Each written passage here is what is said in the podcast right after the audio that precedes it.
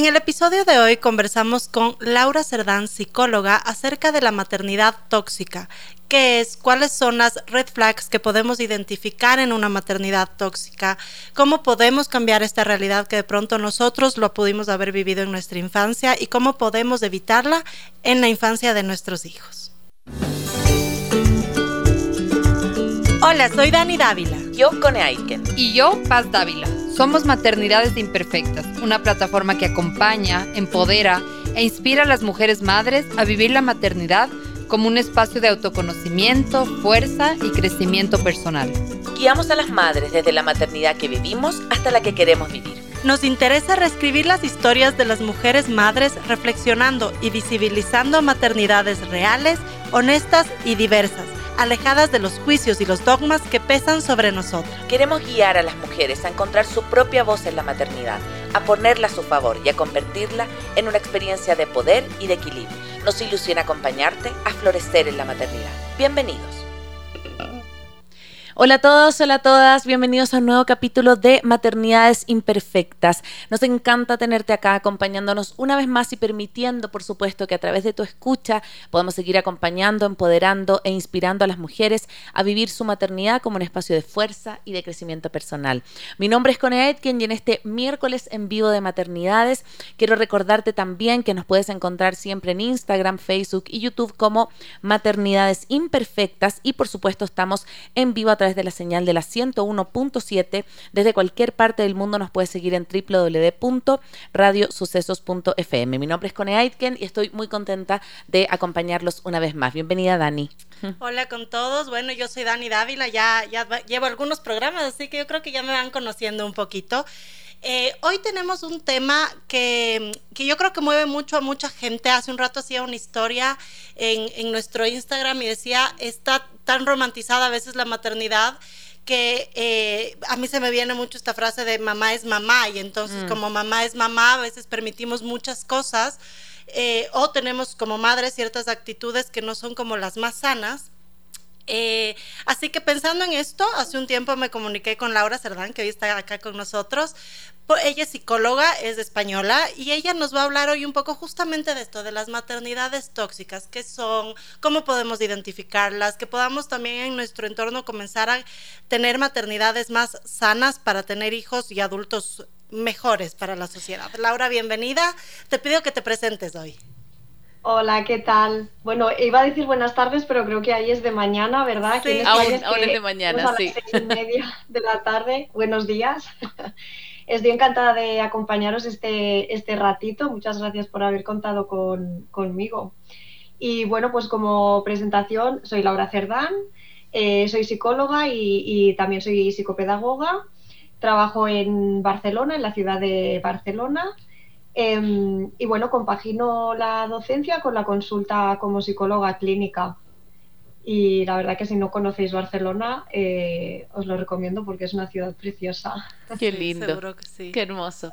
Mi querida Laura, bueno, vamos a, comenzar a, hablar de este tema que a mí me encanta porque, bueno, uno de, de los motivos también de hacer maternidad imperfecta fue desromantizar la maternidad, como hablar de esta parte que nadie habla, de esta parte que a lo mejor a veces te cuesta o, que cada uno puede hacer finalmente la maternidad como, como mejor pueda hacer.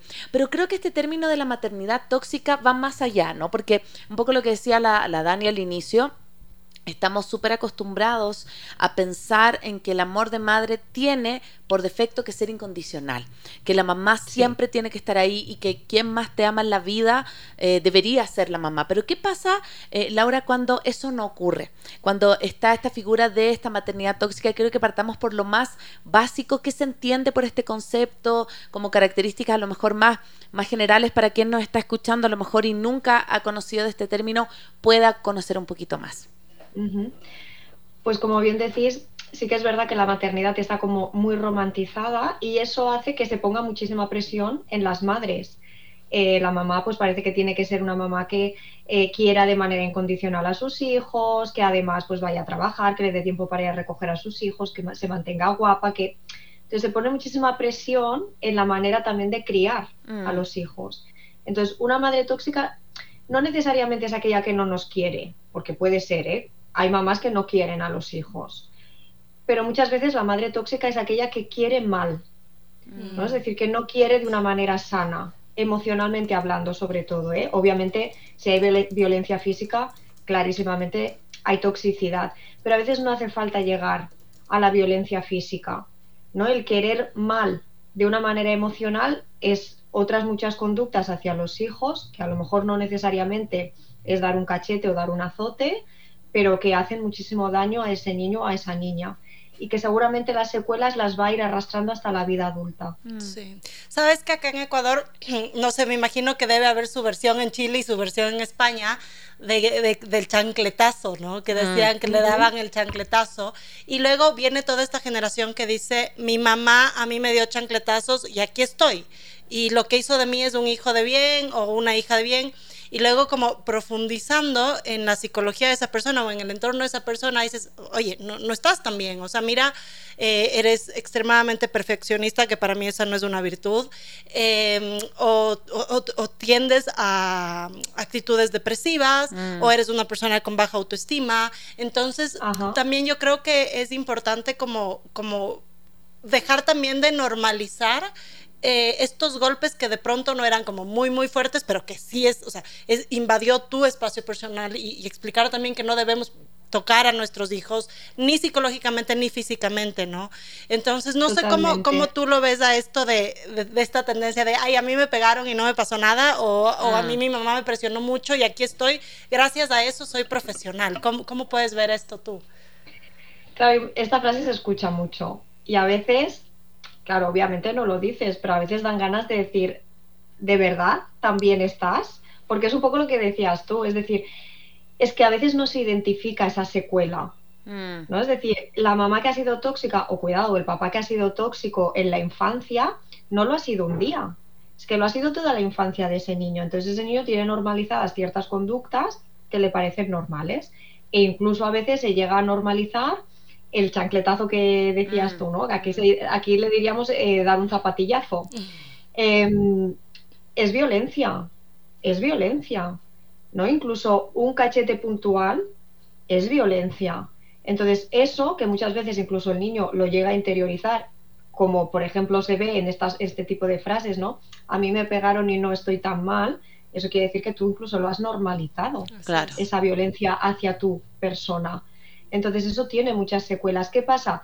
Que muchas veces, claro, un azote a lo mejor puede dejar un moratón, pero ese moratón se borra. ¿no? Y ciertos comentarios, ciertas conductas de, las mamás tóxicas se borran porque no son visibles a los ojos. Pero eso no quiere decir que no estén.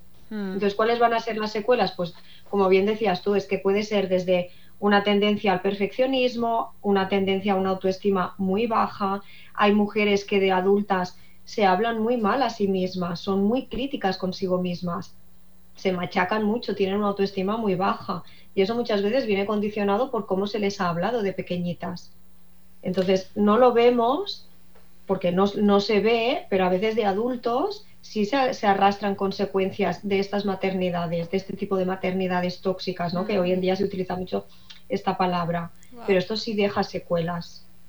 Y el zapatillazo, el chancletazo también. Y, y, yo siento que es como un círculo, Laura, como obviamente si a mí me pegaron cuando chico y también lo tengo normalizado, lo más probable es que a lo mejor cuando yo soy mamá es un poco viajar a nuestra propia infancia, ¿no? Es como mirar cómo me criaron a mí, no es que yo como me crían yo voy a criar, eh, eh, porque mucha gente, muchas mujeres también y, y, hombres están sanando a través de sus paternidades, es como, bueno, si yo a lo mejor tuve una infancia muy difícil, yo no quiero que mi hijo viva eso y justamente voy a tratar de hacer lo contrario. Pero ¿qué pasa, Laura, como en términos, estoy pensando en la mente de, un niño, ¿no? Como de pensar, ¿por qué mi mamá no me, no me quiere? ¿Por qué mi mamá me trata así? ¿Por qué no soy tan cuidado? Porque yo creo que hay algo también adentro que se te das cuenta, y no desde la teoría también del apego, es como esta persona que debería ser mi fuente de seguridad, está siendo ambivalente, me está mandando señales equivocadas. ¿Cómo, cómo resignifica o qué pasa también en la mente eh, de un niño cuando, cuando empiezan a ver estas señales como medias, como contradictorias? No te cuido, pero te descuido, te, te, te, pego, pero porque te quiero, como esto de te cuido, pero a la vez no, no estoy contigo 100%.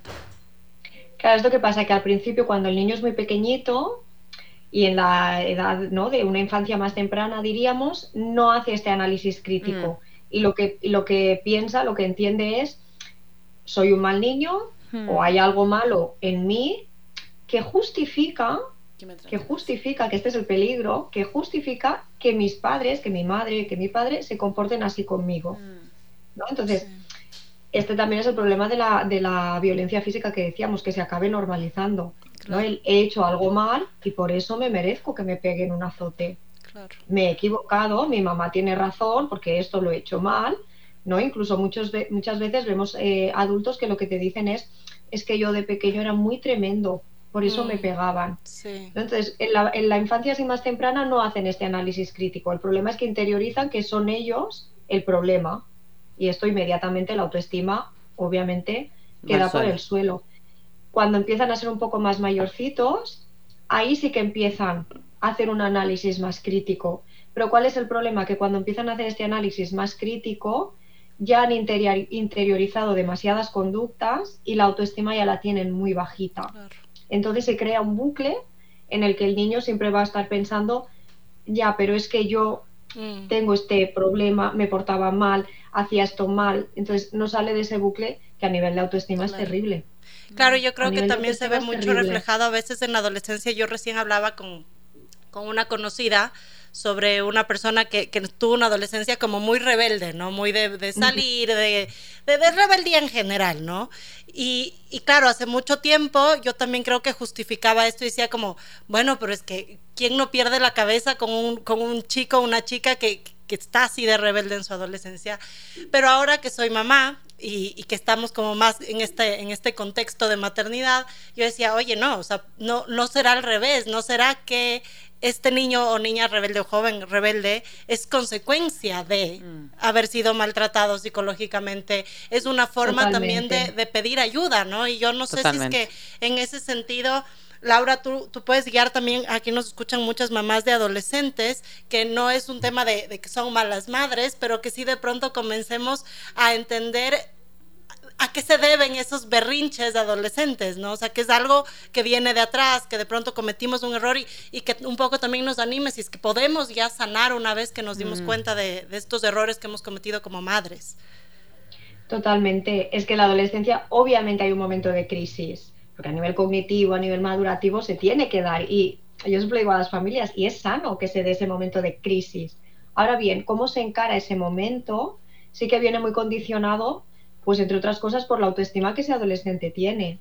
Entonces, un niño que no se ha sentido querido en casa, pues a lo mejor es fácil que busque parejas que le muestren el mínimo afecto, sin importarle si esa es la mejor pareja para sí mismo. ¿no? Entonces, porque se ve en conductas así, se ve incluso en conductas con los amigos y con las parejas. El niño o la adolescente, da igual si es chico o chica, que hace según qué conductas, muchas veces lo que anda buscando es la atención de los padres porque no la ha recibido de pequeño y sigue sin recibirla. Entonces aquí hay muchas familias que a veces me dicen, pero si le hemos hecho muchísimo caso, si nos hemos desvivido, hemos trabajado muchísimo, hemos... Yo siempre les digo, la percepción que tienen los adultos no tiene por qué ser la del menor. Mm. Y el menor lo que quiere es tiempo con mamá y con papá. Mm. Y tiempo en exclusividad, por así mm. decir. No que trabajemos mucho, que dediquemos muchas horas y tener muchos juguetes. Lo que quieren es tiempo, tiempo y cariño. Si eso cuando son pequeños se les da, estamos haciendo que la base, no digo, un, niño al final es como hacer una casa, ¿no? Y la base tiene que ser sólida. Si esa base, que es la, infancia más, temprana, se basa en el afecto, en el cariño, en el respeto, en, en hacerle sentir seguro, esa casa será una, una, casa con unos cimientos firmes y sólidos. Y a partir de ahí, el niño se va a desarrollar muchísimo mejor. Obviamente en la vida adulta, ¿no? Luego a lo mejor ese adulto puede tener X problemas, pero cuando la base es muy sólida, ¿no? Y ha tenido, es una persona que ha tenido atención de, sus padres, que ha tenido el afecto, que ha tenido el cariño, la base es sólida de la casa. Entonces ahí normalmente esos adolescentes, pese al momento de crisis que implica la adolescencia, se encaran a esos retos de otra manera. Sí, y, quería como, como traer este, este espacio también que a veces no lo, no lo miramos desde como esta toxicidad, que no es solamente que, sean como mamás que evidentemente sean negligentes, sino que quiero como, como traer otra, otra arista que pareciera que socialmente está como más aceptada, pero sigue siendo igual de tóxica y de, y de difícil, que es la sobreprotección. Cuando una mamá está como arriba de esa guagua, de ese niño, para, porque, para volverse casi indispensable para ese, para ese ser humano. Hay una película, no sé si es Netflix, la vi hace un tiempo, que se llama Mom, específicamente se llama Mom, y que es de una mamá que, em, digamos, enferma a su hija, la enferma con pastilla, qué sé yo, para que la hija eh, no pueda volver a caminar y se vuelva absolutamente dependiente de ella. Y la hija como a los 15 años, estoy haciendo el medio spoiler, pero bueno, véanla, es, es, tremenda, pero como a los 15 años la hija se da cuenta que la mamá le dio em, remedio para animales, para caballos, para dejarla sin caminar porque la quería tener así, pegadita a ella. Entonces, ¿qué pasa? ¿Qué pasa con esa sobreprotección, Laura? Que a veces pareciera que es como no te imaginarías nunca que es algo más bien tóxico, dañino, porque esa mamá se está preocupando, esa mamá está ahí, se preocupa de cada centímetro, pero a la vez está ahogando a ese niño, es enfermizo. Es enfermizo. Totalmente. Es enfermizo, es una patología.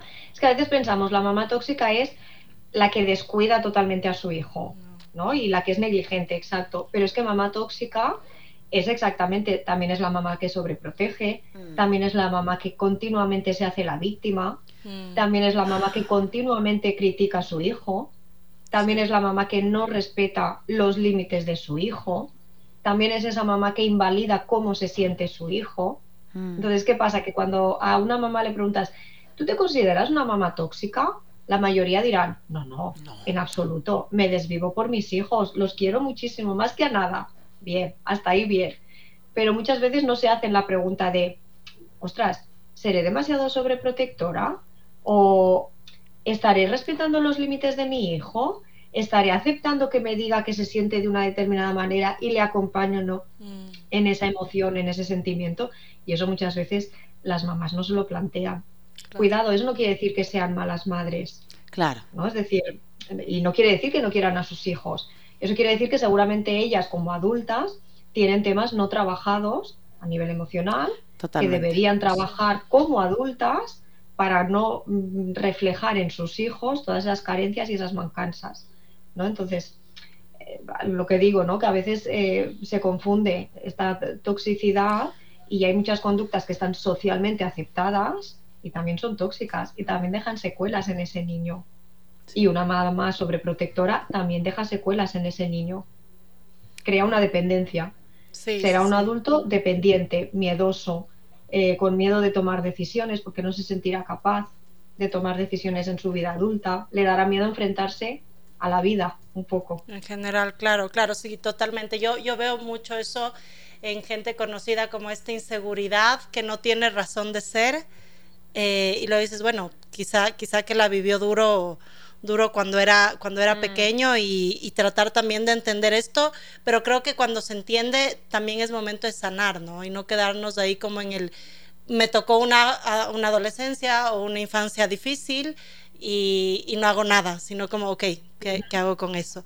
Recuerda siempre que todos nuestros capítulos puedes seguirlos en vivo, también a través de nuestro canal en Facebook y YouTube, y que puedes escuchar todos nuestros episodios anteriores en nuestro podcast de Maternidades Imperfectas. Y también recuerda, por supuesto, que nos puedes escuchar a través de la www.radiosucesos.fm. Estamos acá de vuelta, estamos hablando con Laura Cerdán, un tema súper poderoso Estamos hablando acerca de las maternidades tóxicas, qué se entiende por maternidades tóxicas, cuáles son sus características. Em, y hablábamos fuera también del aire de algo que a mí me ha, traído mucho como sabiduría, mucho aprendizaje, pero también mucho mirar, que es esto que hablábamos, eh, Laura, de desmitificar a las mamás. Es como yo también siento que, por ejemplo, Hoy día yo puedo mirar a mi mamá con mucho más ternura, pero en algún momento también, cuando, cuando eres hija, a mí me pasaba que veía que no tenía ningún defecto. Era como, no, eh, es perfecta. Siempre uno dice, mi mamá es la mejor, ¿no? Yo siempre escucho, mi mamá es la mejor, es la, es la más increíble, es la más... Y sí, porque yo creo que cada uno tiene ese espacio para poder como saber qué cosas buenas ha hecho la mamá, pero también nuestras mamás son humanas. Entonces, ¿cómo es ese proceso también de poder mirar esos errores o, esas em, o esas dificultades que también vivieron nuestras mamás en nuestro propio ejercicio de la maternidad también para, para ir como quitando un poco esa toxicidad o estas como rasgos que quizás no nos gustaría como volver a repetir. Es que es difícil, ¿eh? Es difícil porque todos los niños... ¿No hemos vuelto? ¿Volvimos o no? Sí, sí, sí, es que no escuchaba, perdón. Dale, Laura. Sí. Ahí sí. Em, lo que decía, ¿no? Que es difícil porque todos los niños cuando son pequeñitos, eh, mamá es la mejor y papá es el mejor y todos lo saben, eh, todo lo que dicen es correcto, em, entonces son los mejores. Pero esto cambia porque el niño según va creciendo, ese mamá, esa mamá y ese papá tienen que caer de ese pedestal, por así decirlo. Y ahí se desmitifica esa, esa persona. Entonces, es difícil a veces eh, reconocer que esa persona ha cometido errores. ¿Por mm. qué? Porque muchas veces esos errores han dejado una, lo que decíamos al principio, ¿no? Han dejado una secuela en ese niño. Y ahí es el problema, que muchas veces eh, como adulto cuesta perdonar según qué errores de esa mamá tóxica. Mm. Es decir, por ejemplo, eh, unos niños que hayan crecido en una familia de pocos recursos, esto lo pueden entender. Y esto tú como adulto puedes entender perfectamente que cuando eras pequeño, pues no te compraron aquellas zapatillas tan chulísimas de marca porque no entraba dinero en casa y, como adulto tú esto, eh, ¿no? En lo que en, tu día te molestó y te hizo daño, como adulto lo procesas y lo entiendes que es completamente normal. Mm. ¿Sí? Ahora bien, cuando hablamos de em, me doy cuenta de que el fallo no ha sido no comprarme algo pongo eh, los recursos como un ejemplo, ¿eh? Em, pero cuando veo que, por ejemplo, no me ha comprado mi madre o mi padre, no me han comprado algo, o me han comprado en exceso por, esa maternidad tóxica, ahí a veces sí que cuesta entender por qué me trataban así, mm. ¿no? ¿Por qué, me regalaban o, no me regalaban? ¿Por qué me, premiaban o no me premiaban? ¿Qué hacía yo que condicionaba ese premio? ¿Por qué premiaban a mi hermanito y a mí no? Mm. Entonces, em, ahí es donde muchas veces, cuando se desmitifica a ese progenitor, cuesta dar un paso más y decir, bueno, ¿soy capaz de perdonar eso? Mm. Y mucha gente, como no es capaz de perdonar o no se ha planteado si lo puede o no lo puede perdonar, arrastra también esa pequeña herida en su vida adulta. Por eso es importante identificar qué es lo que me ha hecho daño en la infancia, intentar entenderlo intentar contextualizarlo, obviamente, y ser capaz de mm, decir, ¿no? Eh, en la medida de lo posible, decir, bueno, pues obviamente no era como yo esperaba o como yo quería, pero a pesar de ello mm, lo ha hecho lo mejor que ha podido, lo ha hecho lo mejor que ha sabido, eh, me ha dado su amor, me ha... No es decir, creo que no hay que analizar una conducta sola, sino que hay que intentar contextualizarlo todo. Mm, sí. Sí. entonces cuando se desmitifica ¿no? a una mamá y, obviamente el adolescente juzga, que se vuelve más crítico y juzga. ¿no? Y, a veces eh, son duros, ¿no? Los adolescentes a veces el juicio que hacen es muy duro, incluso a veces cruel, ¿no? Porque como adolescente muchas veces hay adolescentes que le dicen, ¿no? dicen cosas a sus padres que a veces, eh, pues hombre, son frases hirientes. Yo creo que hay que ir un paso más allá e intentar entender el porqué de todas esas conductas, del porqué de mm. todos esos comportamientos. Y ahí sí que puede ser que como adulto o como adulta te des cuenta de que había una maternidad tóxica en tu mamá o en tu papá. Y si eres capaz de trabajarlo, perdonarlo y seguir adelante. Mm. Laura, yo me quiero ir al otro extremo, porque e, ese es el extremo, ajá, como de, de, desmitificar, de que de pronto, como, como decimos, se, caen nuestros papás del pedestal en el que le teníamos. Pero creo que pasa mucho y mucho del enfoque que, que, yo quería también preguntarte hoy en este programa, pasa mucho en el que no están en ese pedestal, porque de pronto siempre tuvieron conductas eh, que no eran correctas o conductas tóxicas, como tú decías, de analizar el contexto, a mí me parece que es algo muy importante porque yo no puedo juzgar un, un, momento en el que cometió un error, en el que quizá estaba pasando por algo muy duro que yo no podía entender en ese momento, a decir que cierta persona tuvo una infancia rodeada de maltratos psicológicos, de maltratos físicos, de descuidos negligentes. O sea, ya cuando el contexto también se vuelve tóxico y nunca estuvo en el pedestal esta mm. mamá o este papá, porque precisamente tuvieron que vivir eso. Eh, yo, yo, yo quiero preguntarte un poco, porque, a ver, tú cuando, cuando cuentas estas historias, lo que la media te dice, o sea, la media de las personas a las que le cuentas te dicen es como, pero es tu mamá. Hizo lo mejor que pudo, eh, mamá es mamá, lo que decíamos al principio del programa, tienes que saber perdonar y dices, oye, pero es que realmente no. es un tema de perdonar, o sea, es un tema de, de, realmente fue una maternidad o una paternidad que también pasa sumamente negligente, o sea, eh, de pronto llegó un punto en el que hay un poco guianos tú, hay que poner límites o, o sea, eh, eh, o, realmente es un, no, como es tu mamá, realmente aprende a sanar y tú verás cómo sanas todo lo que te hizo daño, pero es tu mamá. ¿Cómo, cómo se maneja eso? Mira, yo en consulta una de las cosas que digo siempre a mis pacientes cuando se trabajan estos temas es que sea familia no te obliga a querer a esa persona. Es decir, que sea tu madre no quiere decir que la tengas que, querer. Y esto es duro, porque no es a lo que nos han enseñado. ¿no? Nos han enseñado a que lo que decíamos antes, mamá quiere a los hijos de manera incondicional y los hijos han de devolver ese cariño, porque es que, ¿cómo no vamos a querer a nuestra madre? Eso nos convierte en, los peores hijos del mundo. Mm. Entonces, tenemos muy interiorizado eso, porque socialmente lo normal, lo que se normaliza, lo que se presiona es a, has de querer a tu mamá. Y esto es así, el mensaje que se lanza es así.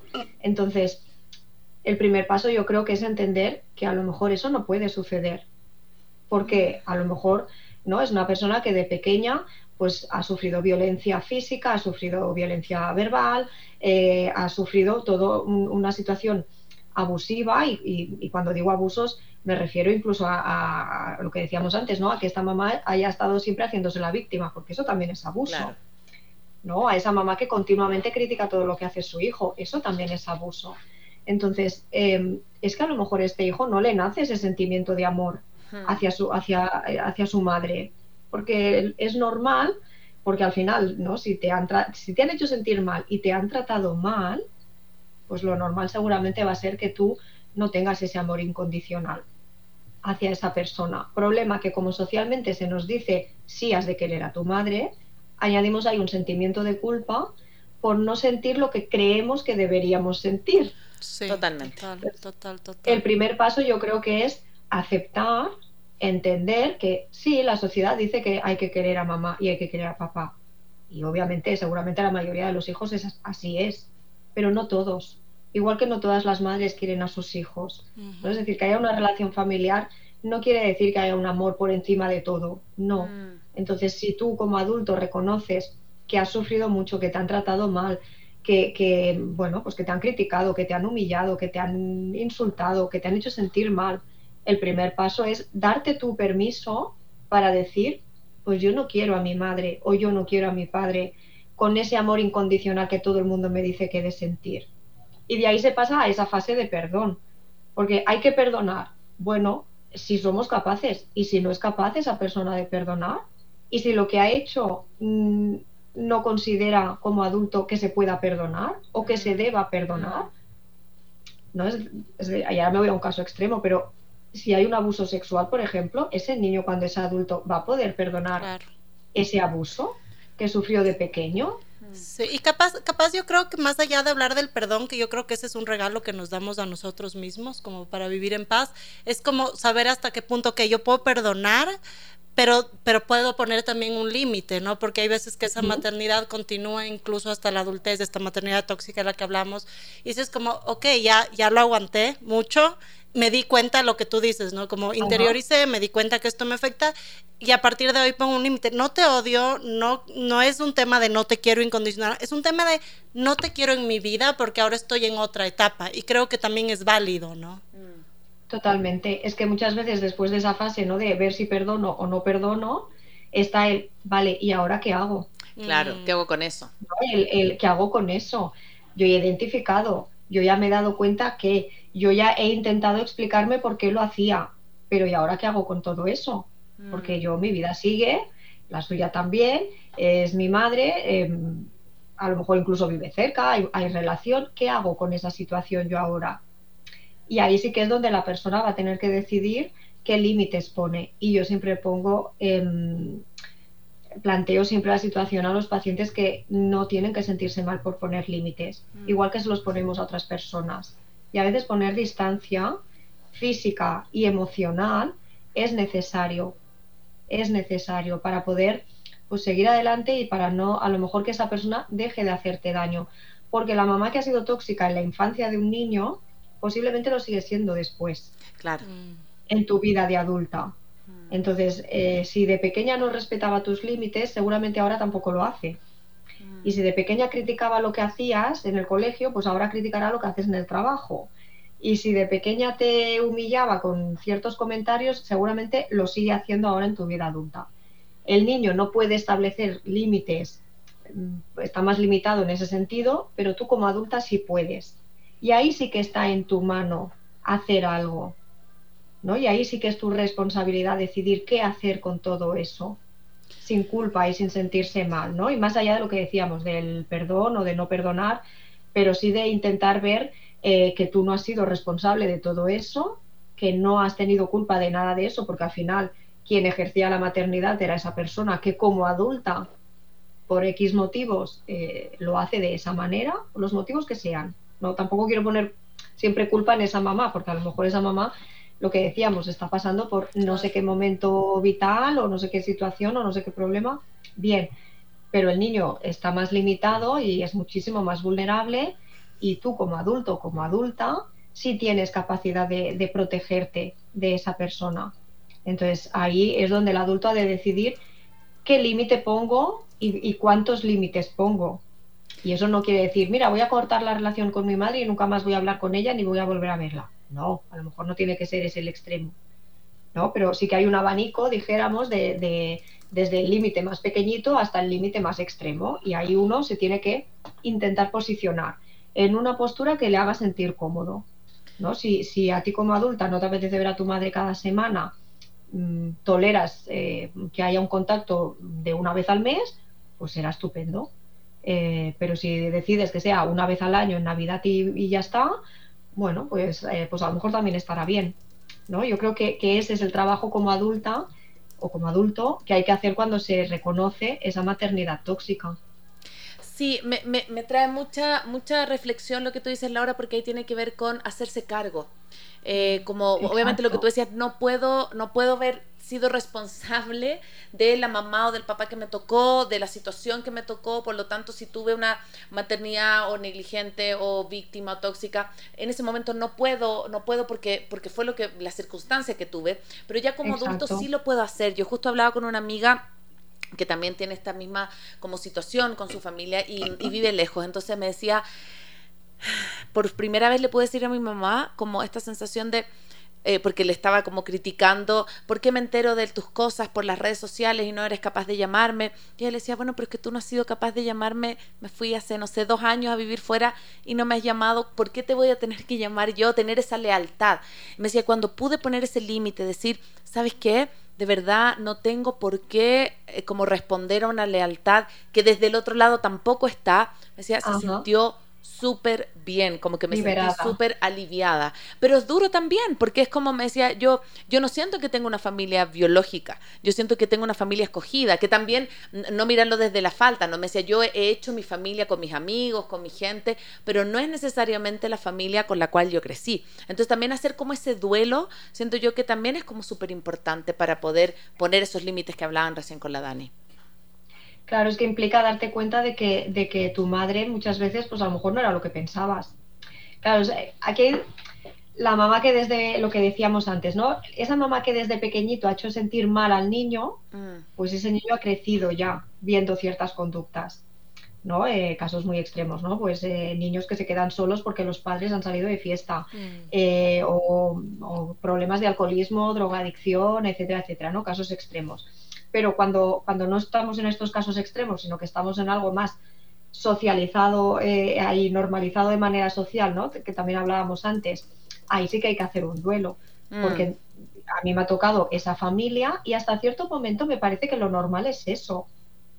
Porque un niño de 3, 4, 5, 6 años le parece que lo que tiene en casa es lo normal. Es después cuando salen que empiezan a comparar. Y es ahí donde van a tener que empezar a hacer ese duelo. Van a tener que eh, mm, matar, entre comillas, ¿no? ese ideal de mamá. Y, es ahí donde van a empezar a decir, ostras, pues eh, mira, es que he venido a casa de mi amiguita y, su mamá hace X que la mía no hace. Y es ahí donde se empieza a hacer ese, ese bueno, ese, esa pequeña caída de ese pedestal y ese menor es donde va a empezar a darse cuenta de que mi mamá no es lo que yo pensaba o no es lo que yo hubiera querido que fuera. Porque ahora comparo con otras mamás, con otras situaciones y a mí es esto lo que me gustaría, pero no es lo que tengo. Y eso efectivamente supone un proceso y supone un duelo. Totalmente. Supone un proceso de duelo. Entonces, como mecanismo de supervivencia, obviamente se buscan otras personas que traten de suplir todo lo que esa mamá no ha podido aportar. ¿no? De ahí lo que comentaba tu amiga, ¿no? De esta familia escogida, que seguramente han dado ese apoyo, ese, ese, esa lealtad, ese cariño que no ha venido, en este caso, de la figura materna. Sí estábamos conversando sobre lo difícil que es eh, poner límites, que Laura nos comentaba que en terapia es lo que más, más se consulta, lo que más le piden. Y yo un poco les decía que más bien de mi lado es, es chistoso porque eh, yo creo que logro a veces ya poner los límites, o después de mucho tiempo logré poner los límites, pero que existe una presión social muy fuerte hacia la gente que pone mm. límites, ¿no? Porque de pronto decides, eh, ok, mi límite es no hablar más con mi papá porque, o mi mamá porque son tóxicos o porque en, mi situación generan toxicidad. Eh, y entonces viene toda la presión de la familia, de que cómo vas a hacer eso, pero eres una mala hija, pero encima de todo lo que te dio y tal. Eh, pero yo quiero preguntar aquí, porque muchas, eh, creo que nos hemos trasladado mucho a nuestras mamás y ahora nosotros somos mamás. Mm. Eh, y yo quisiera preguntarte, Laura, ¿las madres tóxicas se pueden convertir en abuelas tóxicas también? Sí, totalmente. Totalmente. Es que el problema es que la mamá que es tóxica hace un tipo de conductas que ve normales y como tal no deja de hacerlas porque no las ve un problema. Mm. Entonces, si yo tengo, mm, si yo hago algo mal, pero no creo que sea un problema, nunca voy a intentar corregirlo. Claro. y más bien criticas la maternidad de tu hija. claro, claro, que lo hace mal, porque no lo hace como yo, ¿no? Entonces, mi hija que ahora es mamá eh, se equivoca en esto, esto, esto y esto, porque cuando yo era su mamá lo hacía de manera diferente y vuelve un poco como a la frase del chancletazo, ¿no? Que decíamos de, y tampoco me ha ido tan mal a mí cuando era yo la mamá. Claro. Entonces se, repite el mismo patrón, solo que esta vez con los nietos.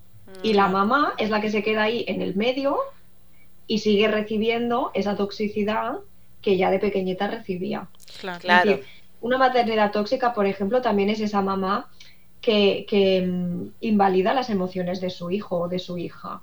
¿no? Estas madres de, bueno, no es para tanto. Ay, el niño viene llorando. Bueno, qué exagerado eres. Bueno, oye, no se llora, ¿eh? esto no hace llorar, esto tal. Eso es invalidar una emoción. La persona que se comporta de esta manera lo ve normal, lo tiene muy interiorizado y lo sigue haciendo el resto de su vida. Entonces, seguramente lo va a hacer con el nieto, Totalmente. lo va a seguir haciendo con su hija, que es ahora la mamá. Mm. Entonces, fácilmente la mamá tóxica va a ser abuela tóxica. De hecho, hay muchas mamás en consulta que me dicen, mm, no, lo típico, ¿no? Ahora que vienen, aquí son vacaciones escolares, y, ¿no? Pues no quiero dejar a mi hijo o a mi hija con los abuelos por esta toxicidad, porque identifico esta toxicidad y no la quiero para mis hijos. Mm. Sí, sí, sobre todo también en, en, este espacio donde, claro, eh, los abuelos están siendo fuente también como de ayuda en las vacaciones o después del trabajo, como hay muchos abuelos que cocrían junto a las, a las familias, entonces, claro, cuando yo de, repente identifico un patrón tengo que decir, bueno, quizás mi única como... Eh, tribu, la única persona que puedo acceder, pero también a qué costo, ¿no? Eh, ¿Cuál va a ser el costo de eso? Exacto. Claro, aquí en España, por ejemplo, en Ecuador no desconozco cómo está el tema, pero en España conciliar es muy complicado. Eh, ¿no? Entonces, eh, bueno, nace el bebé y son 16 eh, semanas para la mamá, 16 semanas para el papá, pero si trabajan los dos, luego es a trabajar y aquí ya, pues, montatelo como puedas. tira de colegios, guarderías, canguros y muchas familias tiran de abuelos. Claro. Entonces, ¿qué pasa? Que en las grandes ciudades, como por ejemplo Barcelona, esa tribu sobre todo para las mamás primerizas, es complicada porque todavía no has tenido tiempo de conocer a lo mejor a las mamás del colegio, que es con las que años después sí que vas a hacer tribu. Pero la mamá que es primeriza, a lo mejor sus propias amigas no viven cerca y tienen el mismo problema pero en otro barrio y a lo mejor viven a tres cuartos de hora. Entonces esto complica y esto hace que muchas veces se recurra a los abuelos. ¿No? Y más que muchas veces pues están jubilados, tienen tiempo, mm. obviamente la mayoría de las veces tienen ganas, pero aquí hay que ver el, bueno, eh, cómo se han portado conmigo, qué es lo que hacían conmigo y qué es lo que van a hacer ahora como abuelos. Entonces, ¿cuál es el peaje que voy a tener que pagar para que me ayuden en esa crianza? Mm, y habrá cosas que seguramente diremos, bueno, puedo ser flexible eh, y puedo tolerar, pero muchas veces hay familias que tienen serios problemas para poner según qué límites a los abuelos. Y esto se ve mucho cuando esa abuela de mamá era esa mamá tóxica que no respetaba los límites de sus hijos. Claro. Entonces sigue sin respetarlos. Sí, ¿sabes ¿cuál es el problema? Pues Sabes que yo recién escuchaba a una, a una amiga que se quejaba de su suegra para variar, no, no, no, yo, yo siempre digo que, que, mi suegra fue, fue que en paz descanse la mejor suegra del mundo, por eso cuando digo para variar me río, porque a mí me tocó una suegra muy linda, pero hablaba mucho de esto de, de, no respetar los límites que los papás mm. ponían, o sea, en este caso ella y su esposo, en su hijo, ¿no? Entonces viene la abuela y hace lo que, lo que quiere y le da de comer lo que sea y le enseña cosas que en casa no aprende, o tiene ciertas conductas que los papás no, no, no consideran oportunas en la crianza y cuando le reclaman a esta señora, la respuesta de ella fue, es mi nieto. Pero es mi nieto, tú no me puedes poner límites, es mi nieto. Entonces yo, yo siempre respondo, digo, mira, puede sonar súper grosero, pero ok, es tu nieto, pero yo soy la mamá. Mm. Entonces es como de alguna forma también que es de nuevo volver a lo mismo, ¿no? De poner límites y decir, ok, mira, tú ya identificaste a ti como esas cosas o identificarás en tu pareja, en este caso en su esposo, qué, cosas le causaron el que sus padres hayan hecho tal y cual cosa. Eh, es como, ok, tú sana lo tuyo, pero yo como mamá tengo la responsabilidad de no permitir que a mi hijo le pase lo mismo. Entonces creo que también es un poco ese motor que a las mamás nos debe mover para poner límites, decir, ok, yo ya, yo ya estoy traumada. O sea, ya, a mí ya me traumaron, ya veré cómo sano, pero sí está en mis manos el que mi hijo no esté así y ese es mi motor para poner límites. Y yo creo que hay que poner el límite. Es decir, la abuela que responde algo de eh, una frase de ese estilo no está respetando el límite. Mm. No solo no lo está respetando, sino que además está invalidando aquello que le estamos diciendo.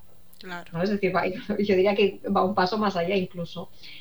Eso nos tiene que frenar como mamás, ¿no? Todas las mamás que estén o papás que estén escuchando, yo les diría, eh, para nada. eso quiere decir que ella no quiere respetar el límite. Pero ahí es cuando tú te has de mantener firme y decirle, bueno, eh, es tu nieto, exacto, pero te agradezco mucho la ayuda que me das por venir a ayudarnos con el bebé, etcétera, etcétera, o lo que sea, o la edad del niño, me da igual, pero eh, yo te estoy pidiendo que hagas esto, te voy a pedir por favor que lo respetes.